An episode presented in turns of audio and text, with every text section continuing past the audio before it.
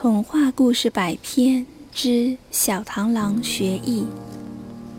小螳螂学艺，小螳螂长得很威武，他认定自己长大了一定会有出息，所以谁也看不起。一天，妈妈对小螳螂说：“你一天天的长大了，想干点什么呢？”小螳螂说：“我手里有两把大刀。”想练武，将来当个英雄，好有志气。妈妈把他送到武术教师猴子先生那里学习武艺。小螳螂很骄傲，一定要跟猴子先生比试比试武艺。猴先生让他最小的徒弟猴四跟小螳螂比武，没想到猴四的猴拳特别厉害。他三拳两脚就打伤了小螳螂的一条腿，小螳螂被送进医院养伤。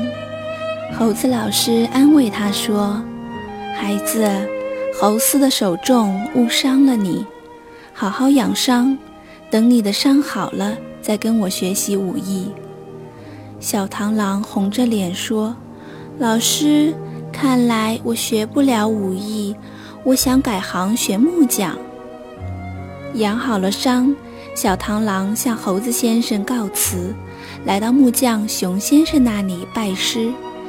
熊先生见小螳螂手中的两把大刀像锯子，就收留了他。熊先生对小螳螂说：“孩子，我要打两个箱子，请你把这几块木板锯开。”小螳螂用手中的锯子锯呀锯，锯呀锯。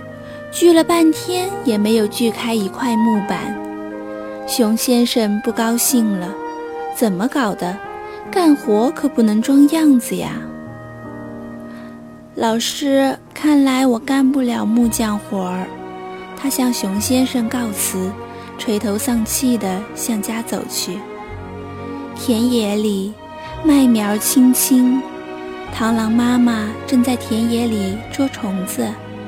他一眼看见学艺归来的儿子，高兴地迎了上去。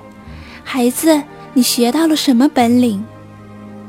小螳螂说：“妈妈，我什么也没有学到，我还是跟您学习捕虫子吧。”妈妈听了儿子的诉说后，并没有责备小螳螂，而是说：“这样也好，你要是成了捕虫能手。”也会很有出息的。从此以后，小螳螂专心跟妈妈学习捕虫，终于成为一名捕虫能手。他在生活中找到了适合自己的位置。